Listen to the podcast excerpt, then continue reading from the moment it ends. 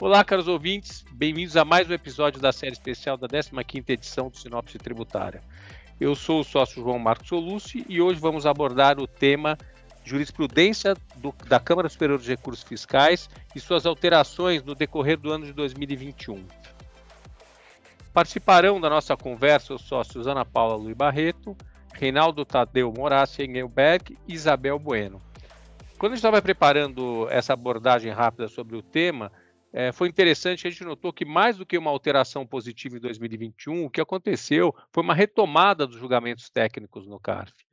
E a gente sabe que a partir de 2015, após a Operação Zelotes, houve um movimento é, de utilização muito grande, no nosso entender distorcida, do voto de qualidade, que acabava dando ganho, ou, ou acabava em reversão da jurisprudência que já era, já era favorável é, aos contribuintes, tornando-as desfavorável ao contribuinte, dando-se provimento aos recursos é, do fisco. Nessa linha, a gente vai conversar um pouquinho sobre é, as deduções das despesas de JCP de anos anteriores, conhecido como JCP retroativo, os limites da coisa julgada, ou seja, quando o, o contribuinte tinha uma decisão julgada, transitada em julgado, é, em seu favor, e a, a tendência insistente do fisco de continuar cobrando e lançando tributos e que impeça as decisões definitivas. A gente vai falar um pouquinho sobre amortizações das despesas de ágio da base de cálculo da, da contribuição social sobre o lucro líquido. Vamos falar sobre stock option, sobre a reversão com relação à aplicação da multa de 150%, e por fim a gente vai falar um pouquinho sobre a dedutibilidade da base do IRPJ das despesas de PLR de diretores empregados. Eu vou convidar primeiro a Ana Paula para falar um pouco sobre JCP retroativo. O que, que alterou, Ana, se foi ou não em função do voto de desempate, que foi o que veio depois da extinção do voto de qualidade, eu diria que uma resposta da sociedade empresarial em face dessa utilização distorcida do voto de qualidade na Câmara Superior de Recursos Fiscais. Oi, João, tudo bem? Sim, é, é isso mesmo, né? Como você disse, a gente vem notando aí uma, uma retomada da jurisprudência pela Câmara Superior com a aplicação aí desse voto de qualidade invertido, favorável ao contribuinte, né? E no caso do JCP retroativo, Agora, em setembro, dia 3 de setembro, a, a Câmara Superior, aplicando o, o voto de qualidade invertido, entendeu pela possibilidade da dedução das despesas com o JCP relativos a anos anteriores, né? Então, a possibilidade da dedutibilidade retroativa dessas despesas com JCP. E qual foi o fundamento, né, do voto do voto ali vencedor? O fundamento foi justamente a ausência dessa limitação temporal no artigo 9 da Lei 9249. Então, a gente nota que a Câmara Superior vem aplicar o princípio da legalidade.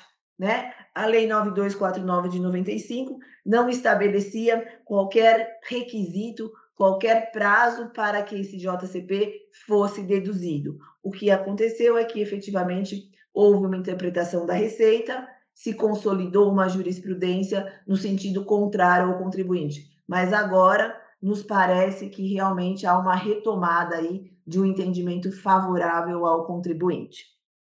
Ana, aconteceu a mesma coisa com relação àquela discussão conhecida como contribuição social sobre o lucro líquido, coisa julgada. E esse apelido decorre, e você já viu a gente sustentar várias vezes no tema, a gente teve a felicidade de sustentar agora no dia em setembro de 2021, dia 2 de setembro, quando na Câmara Superior de Recursos Fiscais se retomou aquela jurisprudência que a gente estava acostumado desde 2012, né, onde as decisões eram, por maioria, inclusive favoráveis ao contribuinte, no sentido de reconhecer a prevalência da coisa julgada. Ou seja, o contribuinte foi, discutiu em juízo, ganhou, transitou em julgado. Algumas situações o fisco manejou a ação rescisória, perdeu a rescisória, perdeu o prazo. Então você tinha dupla, tripla manifestação no sentido de que a coisa julgada era prevalente. As decisões do STF, do STJ e a Câmara Superior, sempre pelo voto de qualidade e a partir da Operação Zelote, começou a deformar essa jurisprudência. A partir de setembro de 2021, agora, num caso por nós patrocinado, a gente teve a felicidade de ver o julgamento ser técnico, se reconhecer não só a jurisprudência pacífica do STF com relação à prevalência da coisa julgada, como do STJ e as próprias manifestações da Procuradoria que diziam que os efeitos não poderiam ser alterados da coisa julgada. Então, o voto, esse voto de desempate, eu sei que você chamou de voto, é, o, o voto de qualidade às avessas, ele de fato trouxe a possibilidade de que os julgamentos voltassem a ser com viés técnico e as decisões voltassem a ter uma abordagem não é, políticas ou não interessadas no, no, na decisão final daquele julgamento, mas sim voltassem a reconhecer o posicionamento do próprio Tribunal Administrativo e do Supremo Tribunal Federal ou do STJ, como nesse caso da, da, dos limites da coisa julgada, é, que a gente chama de coisa é, contribuição social sobre o lucro líquido, coisa julgada. Reinaldo, você pode contar para a gente também sobre é, amortização de despesas de ágio na base de cálculo da contribuição social sobre o lucro? Parece que houve uma alteração na mesma linha. É isso mesmo, João. E, e, e, vai nessa mesma linha que você comentou, da questão que é uma jurisprudência que não é nova. Então, hoje, a gente diz como uma novidade, né, com relação a, a uma decisão favorável, mas que no passado, é, analisando as decisões anteriores, até 2015, já existiam até posicionamentos da Câmara Superior nesse sentido. Então, é um restabelecimento, de fato, essa questão da CSL, até anterior à alteração legislativa da 12973, ela já encontrava aí suporte na jurisprudência do CARF. E esse acórdão, que foi proferido agora, recente, setembro de 2020, 2021, e nada mais é do que um retrato disso. Então, uma decisão técnica que mostra a questão das diferenças, né, as distinções entre a apuração do imposto de renda e da CSL. Então, basicamente, o que essa decisão trouxe foi que, apesar da proximidade das duas bases, né, seja do imposto de renda da CSL, para fins de dedutibilidade e apuração, tem distinção. Então, não é semelhante, não pode é, ser aplicada porque perdeu o ágio para o imposto de renda, que automaticamente se pede para a CSL. Então, esse, essa é uma decisão relevante nesse sentido, que trouxe esse, esse entendimento que já existia no passado, mas hoje uma posição da Câmara Superior foi na, por voto de empate, o contribuinte acabou é, ganhando em razão da alteração legislativa, mas é um posicionamento aí para a gente perceber e discutir, principalmente nessa linha do, de um restabelecimento. Então, em resumo, o que, que o CARF decidiu? Que existe sim distinção entre imposto de renda e CSL e que mesmo que o AGE não seja dedutível para fins do IR, para a CSL não há nenhum normativo, não há base legal para a impossibilidade da sua dedução. Interessante. Também nessa linha, agora eu não sei se esse aqui a Maria Isabel vai poder explicar para a gente, se foi com base no voto de qualidade ou for, se foi por maioria, a discussão, uma das discussões envolvendo a tributação dos stock options. Bel, você pode contar para a gente como é que andou isso? É, e tem, parece que tem uma questão interessante aqui que é paralela, inclusive, à questão da contribuição social sobre o que eu comentei antes, porque me parece que a jurisprudência passa a se alinhar à jurisprudência do Poder Judiciário e da Justiça do Trabalho, né? Oi, João, e é, cumprimento a todos que estão aqui nos ouvindo. De fato, foi uma, uma virada num caso igual a todos os outros, os clientes que nos telefonam aqui para ouvir de que se tratou, eles querem entender se esse caso era diferente dos demais que o CARF julgou anteriormente e que proferiu decisões desfavoráveis. Não é. Esse caso ele é igual, de mesmas características dos demais. A única diferença é que dessa vez o empate terminou por favorecer a posição do contribuinte dando a ele a razão para dizer que não é devido, num caso de exercício de opções de compra de ações, não é devido o imposto de renda sobre a diferença entre o valor que o executivo paga para exercer as opções e o valor das ações que ele adquire. Eu sinto aqui uma, uma inclinação diferente, talvez, do passado, uma inclinação dos, dos conselheiros se sentirem mais motivados a dar votos mais técnicos e conforme suas convicções, porque eles efetivamente fazem a diferença numa circunstância como essa. Talvez as pessoas não se sintam tão motivadas a vamos dizer assim, comprar uma briga interpretativa quando elas já sabem que poderão vir a ter uma decisão desfavorável, porque o desfecho, se houver empate, será em favor do fisco. Mas talvez elas se sintam mais fortes e motivadas a passar a proferir decisões que sejam bastante técnicas, como você mesmo mencionou, João, algo que se via e que se viu ao longo dos anos, mas talvez com menos vigor. Talvez essa ausência de vigor se devesse a uma falta de ânimo mesmo. Não é bacana ver uma todo o seu trabalho ir por água abaixo de sustentar um voto, se você vai ter um desfecho desfavorável resolvido desta maneira.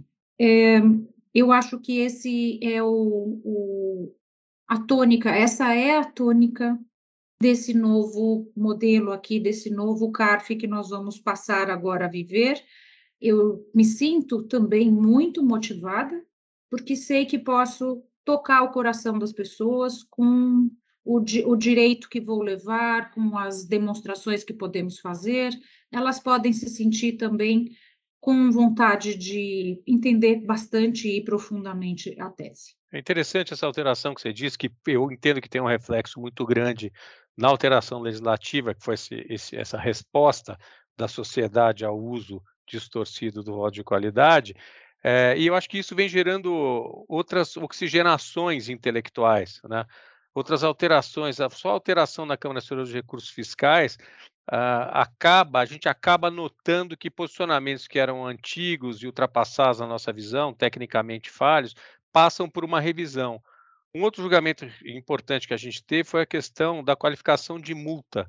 Né? Por exemplo, nas, na, nos casos de amortização do ágio, que era uma questão, uma discussão muito séria e que uh, a gente via a manutenção dessa multa qualificada agravada como se o tema fosse envolvesse fraudes e que sabidamente não era, até porque todo o mercado, todas as discussões que envolvem amortização do ágio, eu diria como regra, a, a maioria absoluta, uh, elas partiam de um planejamento lícito. Inclusive, o, quando se chega na discussão junto ao Poder Judiciário, né, não raro a gente enfrentar posições no sentido de se entender que não havia base legal para a autuação e, portanto, o procedimento adotado de amortização é, desse ágio era um procedimento absolutamente perfeito de acordo com a legislação. Reinaldo, conta um pouquinho para a gente como que houve essa alteração e, e quais são os fundamentos é, para essa alteração. Eu diria que, na verdade, para a retomada de uma abordagem menos politizada e mais técnica da qualificação ou não da multa. Exato, João. E, e, o curioso nesse processo, que acabou por cancelar a qualificação da multa, ele é um processo que ele já tinha passado pela Câmara Superior antes da alteração legislativa, então eles acabaram, eles analisaram a questão da amortização do ágio, porque foi um recurso voluntário, que inclusive foi vitorioso na turma baixa. Quando ele subiu para a Câmara Superior, ele acabou sendo reformado, então o recurso da Fazenda foi provido e a multa qualificada não tinha sido analisada. Como ele tinha ganhado tudo na turma baixa, esse, esse ponto não foi apreciado. Retornou agora, em, em setembro, o Fernando Brasil, que é um relator, inclusive, do representante do fisco, analisou esse processo. Ele analisou, inclusive, com decisões que ele já tinha dado lá em 2013, que, no entendimento dele, e, e na minha visão muito correto, é no sentido de que, mesmo com o uso de sociedade de veículo, ausência de propósito negocial, é, esse tipo de argumentação não deve levar a dolo, fraude, mesmo porque é um tema controvertido no CARF, até mesmo porque analisando julgados anteriores aí a 2015, eram diversos casos em que todos eram resolvidos, inclusive o mérito, né, por maioria, de votos, de forma favorável aos contribuintes. E a linha de, de argumentação dele vai muito nisso, é, comparando esses, esses casos é, que envolvem ágio com operações das chamadas sociedades veículos ou ausência de propósito negocial, e dizendo que isso não é um planejamento ilícito, em nenhum momento poderia ser tido como planejamento ilícito, tanto que o próprio CARF já reconheceu em diversos casos esse tema.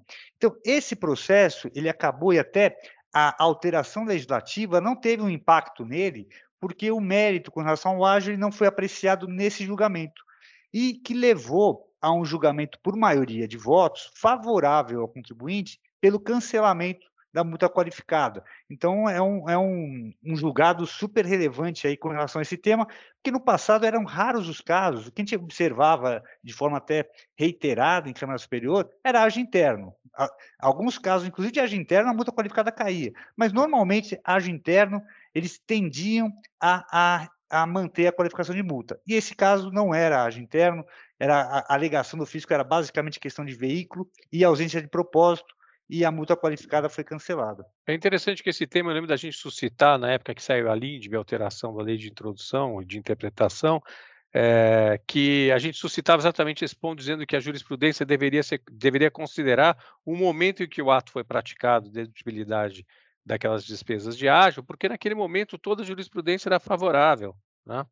É, então, como você é, é, entender que houve uma fraude, se todo, se o próprio Tribunal Administrativo, que é um órgão de revisão do lançamento do, do, da Receita Federal, né, entendia que o lançamento, que, que a dedutibilidade do ágio era legítima, aí você mantinha, qualificava ainda, mantinha a qualificação da multa, fazia inversão, parecia um contrassenso do ponto de vista técnico-jurídico. Tem um último tema, uh, Isabel, que trata de mais um tema previdenciário, que é a participação dos lucros resultados, e é a dedutibilidade da base de cálculo do imposto de renda das pessoas jurídicas das despesas de participação dos lucros e resultados, conhecido como PLR, eh, dos diretores empregados.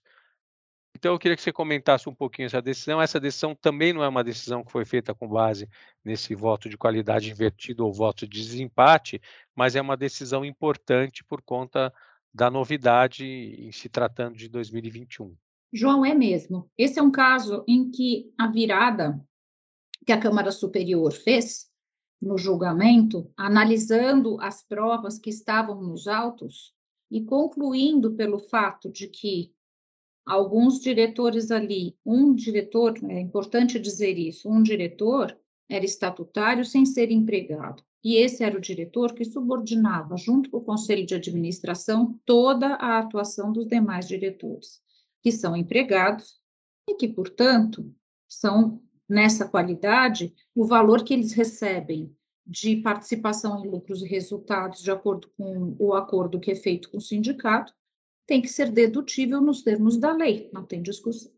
Há vários casos idênticos, João, julgados contrários ao contribuinte, desprezando as mesmas provas feitas nos autos. E pela primeira vez nós tivemos um julgamento e foi impressionante porque dessa vez eles foram unânimes em reconhecer que diante daquelas provas estava aprovada a condição de empregados daqueles diretores. Aliás, existia um processo que questionava um auto de infração, processo administrativo que questionava a PLR destes mesmos diretores, e o CARF já tinha proferido entendimento no sentido de que eles eram empregados. Então, como reconhecê-los empregados para fins da isenção do, da contribuição previdenciária sobre a PLR que recebiam, mas não reconhecê-los como tal para fins da dedutibilidade? E foi um julgamento muito bom, tranquilo, e que mostrou exatamente esse vigor novo que eu falei para você, que eu sinto no CARF, uma vontade de aprofundar-se, uma vontade, um ânimo de se deter nos detalhes, de analisar as provas e de proferir julgamentos que sejam conforme o que está ali nos autos, conforme uma certa tranquilidade que eu enxergo hoje nos julgamentos mais do que anteriormente, em que talvez houvesse alguma tensão, não sei dizer, talvez seja um sentimento só meu, mas alguma tensão eu sentia. E agora eu estou sentindo que as coisas estão mais relaxadas e as pessoas estão pensando com um pouco mais de tranquilidade. É isso, João, e é muito importante para todos os clientes. Tenho recebido telefonemas tanto por conta do assunto do stock option quanto por conta deste outro assunto da dedutibilidade para que pessoas, companhias que não tivessem tido essa dedução, possam agora fazê-lo em relação ao imposto de renda. Todos já fazem relação à contribuição social sobre o lucro, tá? Isso é importante colocar. Esse não tem nem mais discussão. Mas em relação ao imposto de renda, havia sim. E foi uma vitória muito alegre. Que ótimo. eu fico feliz em, em, notar que todos nós estamos a par de toda essa alteração e participando dessa alteração do tribunal.